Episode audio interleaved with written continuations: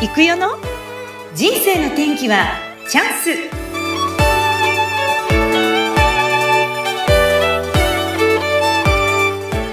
はい、今日もスタートしました人生の天気はチャンス。この番組はゲストさんの人生を自らの口で語っていただき、ご自身の人生の振り返り、人生観などを探る番組です。本日のゲストはとっても美人な女性をお招きしております。オフィスらしく代表の川上恵美さんです。恵美さん、こんにちは。はい、こんにちは。よろしくお願いします。ようこそようこそ。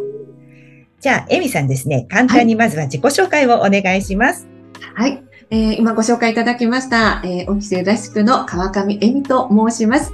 えー私はですね、現在島根でですね、えー司会業や、えー研修や講師などのお仕事、また働く皆さんの最強のサポーターになりたいという思いから、キャリアコンサルタントの仕事などもさせていただいています。はい。はい、ありがとうございます。ありがとうございます。恵美さん、やっぱりさすが司会業、綺麗なお言葉ですね。とんでもないちょっと、あの、郁代さんと一緒にドキドキしながらやらせていただいてます。はいよろしくお願いします分が喋るっていうのが緊張するんです。聞く方が好きなので、私は。あそういうことですか。ねあでもはいわかります。私もなんか自分のことを喋ってくださいって言われるの結構ね、えって思うことあって。聞く方はね、専門なんですよね。はい、ありがとうございます。りがとうございます。いや、でも、何、司会もやったり、研修講師もやったり、あとはキャリアコンサルタントの資格もちゃんと持ってらっしゃるんですか？そうなんです。あの、まあ、えっ、と、これからやっていきたい仕事として、あの、研修や講師業をしたいっていう思い、うんそこから、えもっと何かお役に立てればっていうところから出会ったのが、キャリアコンサルタントという資格あるよっていうところで、うん。で、あの、独立してすぐ、そのタイミングで話をいただいて、もうなんかクラクラしながら勉強し、はい、その資格を目指して、あの、取らせていただいたっていうところがあります。はい。えっ、と、この今、個人事業主でこういうオフィスらしくやってらっしゃいますけど、はこのネーミングも素敵ですし、この今お仕事っていうのは大体、あの、職歴何年ぐらいなんですか？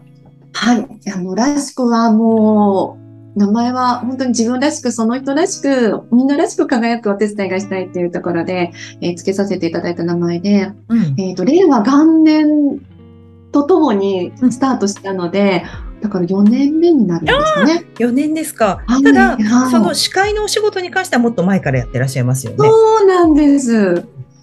はい。司会は、どんな、どんな司会が多くって、大体これまでに何組ぐらいやってらっしゃるんですか？えー私はですね、思えば本当に、あの、すべてのジャンルを結構やらせていただきました。いただいてます。結婚式であるとか、お祭りもしますし、うん。固い式典などもしますし、講演会などもしますし、うんやらせていただいて、でも、かれこれね、思えば、もう26年になるんですよね。あすごい。はい。えーそうなんですか。はい。じゃあもう20代からやってらっしゃるぐらいですよね。にそうなんです。うんうんえうんずっとその、なぜその司会業をやろうと思われたんですか、それがですね、うんあの、司会業をやるっていうことは、私も含めて周りの、もう家族も友達も1ミリも思ってなかったんですけれども、もともと私はホテル業で仕事をしていたんですね。で、サービスの仕事が大好きで、えっと、そういったお仕事をしてたんですけども、あの、ある時部署が変わった時に、新しい仕事を任せられた時に、逆にその宴会であるとか、パーティーであるとか、式典であるとか、結婚式、そういった打ち合わせをする業務に就くことになりました。そこで、まだ裏若き20代前半だった私。うん。で、実はそこ、ほ新しい開業したホテルでの第一歩の部署だったんですね。うん教えてくれる先輩もいない。でもお客様は山ほど来る。でもお客様は何も分かってない私になんか、この子大丈夫って言われないんですけど、言われてるような気がしたんです。うん。そこで、あ、話し方だけでも私ちゃんとしようってふと思ったんですよ。へえ。で、なんか話し方だけでもきちんとできれば、お客様に安心してもらえるんじゃないかとか、信頼してもらえるんじゃないかって、なんかふと思って、そこから話し方を習い始めたのが全ての初めて。そこからなんです。そうなんですか。え、エミさんってずっと島根にいらっしゃるんですか？いやこれまた違って、うんうん。広島で当時はホテルの仕事をしてたんですね。うんはい。そこから縁があって島根にまた帰ることになるんですけど、なんかそこでなんか出会った人がいるって聞いたんですけど。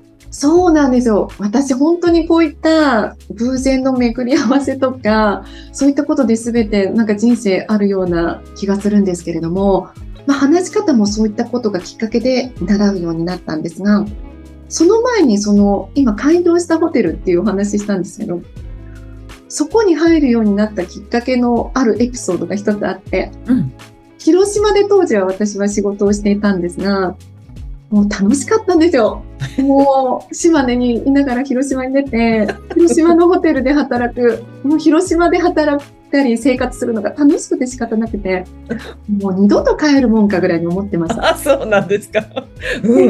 が、そんな私に、あの、当時ですね、ホテルにいながらも、たまたま、そのホテルが、あの、J リーグとかのサッカーをする大きな会場で、うんホテルが出店してたんですね、レストランを。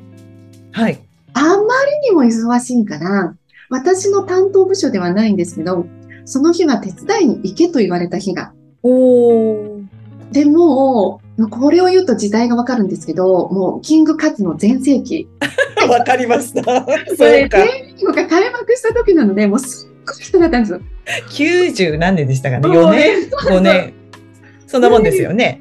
そう、すっごい人で、うん。でもホ、あの、ホテルのその、唯一のレストランだったから、ものすごいもう何、何人来てたと思って、ずっと行列で。で、忙しいからって、たまたまそっちに行かされた日がありました。はい。で、いらっしゃいませ。少々お待ちくださいませって言って、こう接客をしていった時に、うんうんサービスもかなりいるわけじゃないですか。でもたまたま接客をした私のあのお客様がうんズカーって入ってこられて、あ、あの、お席開くまで少々お待ちくださいねってご案内したら、いきなり私にこう言ってこられたんですね。はい。わしゃなーってうん、浜田から来たでって言ったんです。で、この浜田っていうのがもうまさに私の今住んでる町なんですよね。島根の浜田から来たと。たまたま会ったそのお客様が。で、私が嬉しくなって、思わずこういうわけですよね。えー、私も浜田からなんです。嬉しいですよね。嬉しくて、私も浜田なんですって思わず言ってしまったら、はい。その方がまた、はい。こう言ってくれたんですよ。お前なーって小川なとこおらんこ、うん浜田帰ってこいやって言うんですよね。今、浜田弁で喋りましたよね。めっちゃ言いました。あ帰ってこいやと。うんそう、こもうこんな感じで、小川のとこ働いとらんこな、浜田帰ってこいやって。うんえ？なんでですか？って、すごい忙しいのにめっちゃ喋ってるわけですよね、私も浜田に新しいホテルができるけな、うんうんそこで働けって。なるほど。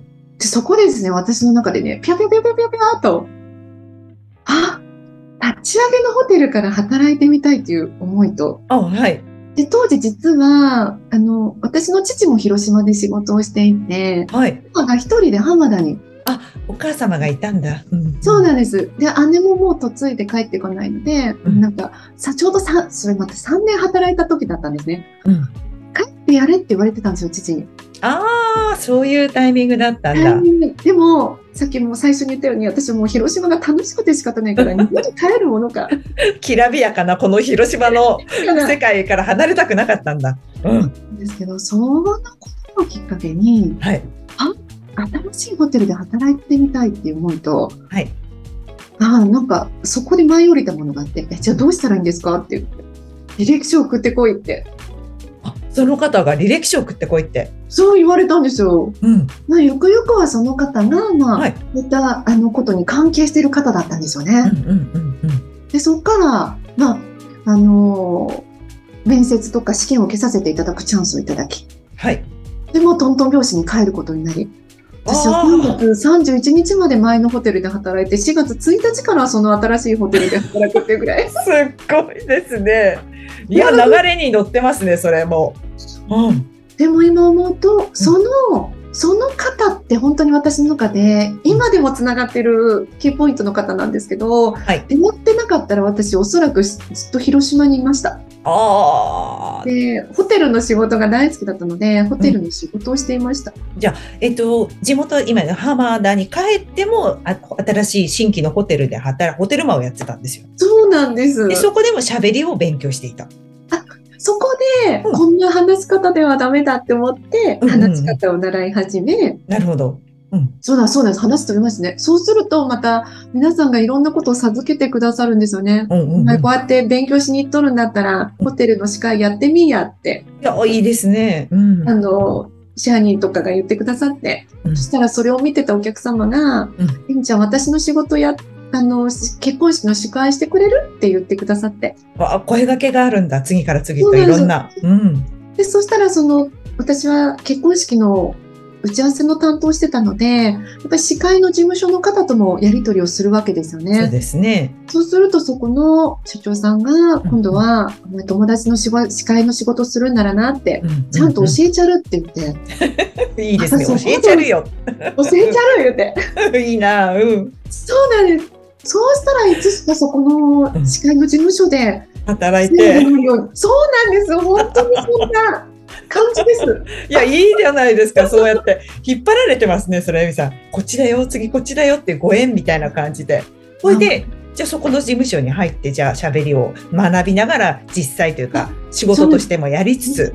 あそこからいつしか司会者になったんです。なるほど。ホテルの仕事は辞めたけれども、結婚式の仕事がとにかく大好きだったので、うんいいですね。そうなんです。なんかそんな感じですね。なんか話飛んじゃいましたが。いや、全然いいです。あの、何ですかね、この仕事のやっていてよかったことって何ですかあのー私、やっぱりですね、あのホテルの時からも言われてるのが、えみちゃんって、こんなになって、ありがとうって、人生最大の喜びの場面のお手伝いをして、ありがとうって言われる、みんなと喜びを分かち合う瞬間を味わえて、ありがとうって言ってもらえる、こんな幸せな仕事はないでって言われ続けてたのが、本当に司会をしてる時もう、んすごくそれを感じて、いや、本当そうですよ。はーい。もう、なんか、そんな感じですね。ねえ。これまで何何組ぐらい、なんかそういう、何千組っておっしゃってましたっけ？そうです。かれこれ考えると、もう1700はやってるんですよね。あんまりそうで止まってたりしてる部分もあるんですけど、うまあ、いやーもうかなり仕事人間できちゃった。え、それでご結婚とかはいつ頃されるんですか？あ、そうです。ちょうどそれが結婚と同時に司会の仕事をしてます。なので結婚と同時にホテルは辞めたんですけれども、うんうんうんそこからは司会業をさせてもらっているんですか。はい。え私ね、エミさんとこんな話すのしまだ知らなかった。お子さんが結構大きいんですよね。驚きました。そうです、うち、あ、うんそうですか、ううんちの、あの、今年社会人として、それこそナースマンになったナースマン？ンナースマンになった息子。そうなんだ。うん。お兄ちゃんですか、お兄ちゃんです。うんなんと今、あの、大阪で専門学校に行ってる次男がいます。じゃあもはい。う、それぞれ成人されてますか？二人とも。あ。そうですね、下の子が今18、9になる年なんまあでもそうですね、成人に近い年齢で、はそんな大きなお子さんがいるように見えませんねって言われません？もう嘘でも嬉しいです。ありがとうございます。いやいや、本当、いや、そんなお子さんが、大きなお子さんがいるって本当に思えなくって、え、エミさん、そんな、ちょっと驚いたんですよね、私嬉しい。ありがとうございます。いや、でもそうやってもうバリバリに仕事もされてきたんですけど、実際にその仕事をしてこられて、司会もたくさん何千組もやってこられたんですが、ちょっとやっぱりこう、あれって思った瞬間があったって聞きましたけど。そうですね。うんあの、司会の仕事をしている中でう、んすごく、あの、まあ、それがバネになってるのかなっていうふうにちょっと思い返したことがあります。それはですね、あの、ちょっと二つ、大きくあると二つあるんですね。一つは、私は島根に住んでます。島根に住んでると、私が、あ結構、い頑張ってこれたなって思って司会をやってる時とかでも、例えばこう、午後からの結婚式のアナウンサーさんが、司会者さんは、あ今日東京からなんだって、東京の司会者さんらしいよとか、そうそうそうそう、どこどこ放送のアナウンサーさんらしいよとか言うと、やっぱりそこがすごいっていう感じでやっぱり、まあ、みんな嬉しいじゃないですか。やっぱりね、うん。そういった大きなところの方にやっていただくと嬉しいし、でもそういったことにつながる衝撃的な一番こうパンチの効いた言葉が、あの結婚式が終わられたご兄弟の方に今日はありがとうございましたって、ですごく喜んでいただいた結婚式ではあったんですが、親しいからこそその方は私にこう言いました。まあなーって、今日ありがとうなーって。でもな、まあな、うちの弟らもな、あんたみたいに何でもない人に司会してもろうてなってふと言われたんですね。うんで、そのお兄さんは、あの、やっぱりその、どこどこのアナウンサーさんっていう方に司会を確かにしていただいてた方で、で、すごくよく話す方で、今も話す方ではあるんですけど、本当に多分悪気なくっていう言葉だった、だと思うんですけれども、うんあ何でもない人、あ、何でもない人なんだ私ってすごく思ったんですね。うんうんああ、なんでもない人かって。でもなんか、でもだからこそ、何にもなくても、すごいねって言われる人になろうって。うん思いました。で、私がその話し方を教えてくださった先生も、何も語らず私を魅了してくださったんですよ。うん最初に会った時に、こんにちはって。私がこうやってお話しするだけで、何の仕事をしているか分かってくださるでしょうって。おうでこれだけで、すっごい綺麗な声と、すっごい綺麗な表情で、でもすごい先生だったんです。いろんな経験たくさんされて。でも何も言わずに。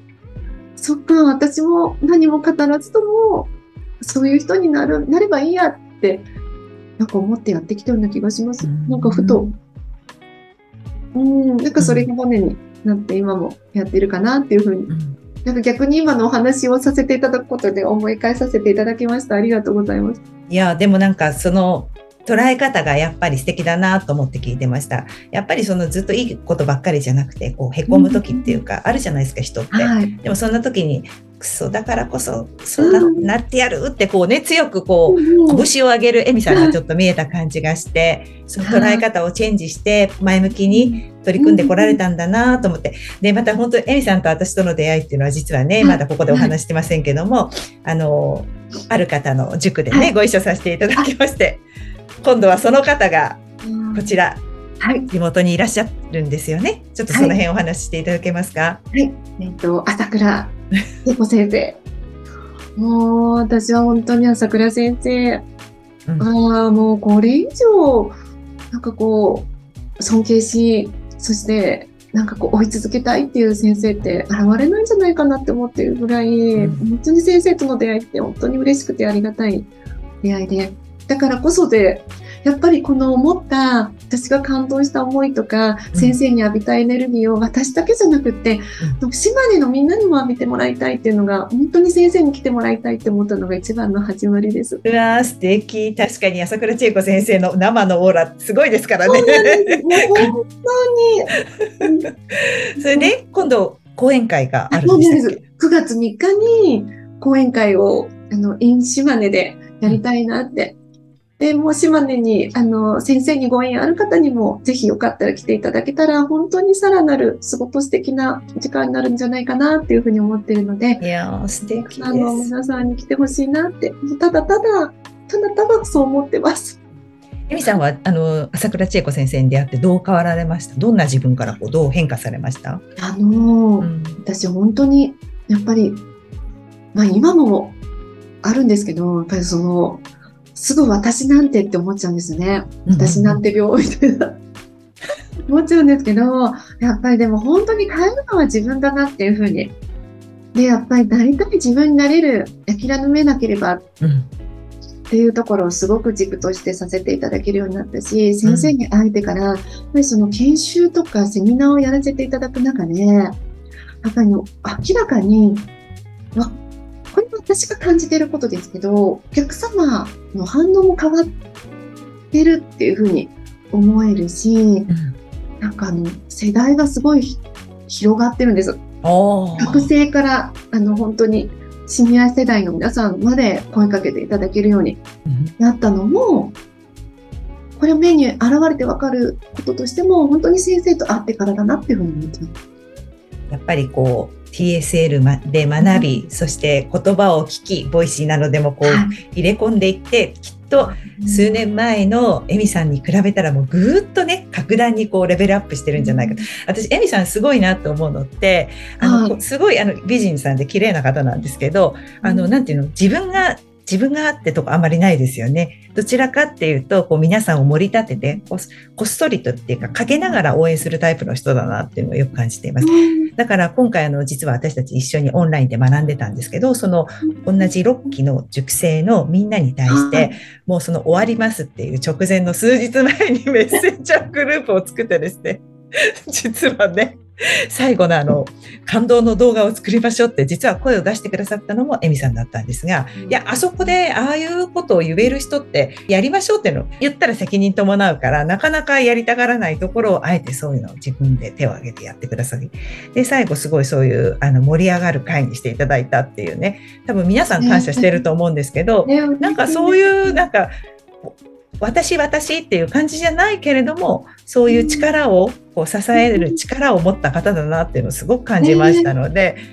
あのこれからもぜひって感じなんですけどね。あのなんで皆さんあのぜひリスナーさん今度朝倉千恵子先生が in 島根にいらっしゃいます9月の3日ということですので、まだねこれからまだま多少空きがあるということで、はい、ぜひ早めにですね、あの応募フォームつけときますのでそちらの方からご応募いただければと思います。はい、ありがとうございます。ありがとうございます。はい、これからはどんな自分でありたいとか、こういう夢を持っているなどありますか？はい、私はですね、やっぱり、あの、笑顔を軸としながら、セミナーであるとか、研修とかをとにかくやっていきたい。やっぱりその会社も、この地域もすべて、やっぱりこう、なんかその笑顔を生み出したいっていうふうに思ってるんですね。なんかうまく言語化できてないんですけども、私やっぱりそういったお手伝い、自分の名前に初めて役割があるなって思ったのも、やっぱりこの笑顔なんですよね。えみっていうことか。そうなんですよね。笑顔の字は違うけど、えみってことですね。けれども、うん、はい。やっぱりその笑顔の大切さを知ったりとか、今そう伝えるっていう立場になった時に、やっぱりその中で絶対大事にしたいものが笑顔だっていうものがあって、うん、もうちょっと抽象的な最後表現になりますけど、私は本当に多くの笑顔、その人らしく自分らしく輝ける、でそんなお手伝いをとにかく今はあのしていきたいなっていうのが、あの一番の思いです。なんかそこを軸にしながら、あの、活動も広げていきたいなって思ってます。はい。かりました。もうぜひ、満面の素敵な笑みなんでね、ぜひそんな笑みさん、だから朝倉先生のイベントにもぜひ皆さん、よかったらご参加ください。今日はお忙しい中、ありがとうございました。本日のゲストは、オフィスらしく代表、川上恵美さんでした。恵美さん、本当にありがとうございました。ありがとうございました。ありがとうございます。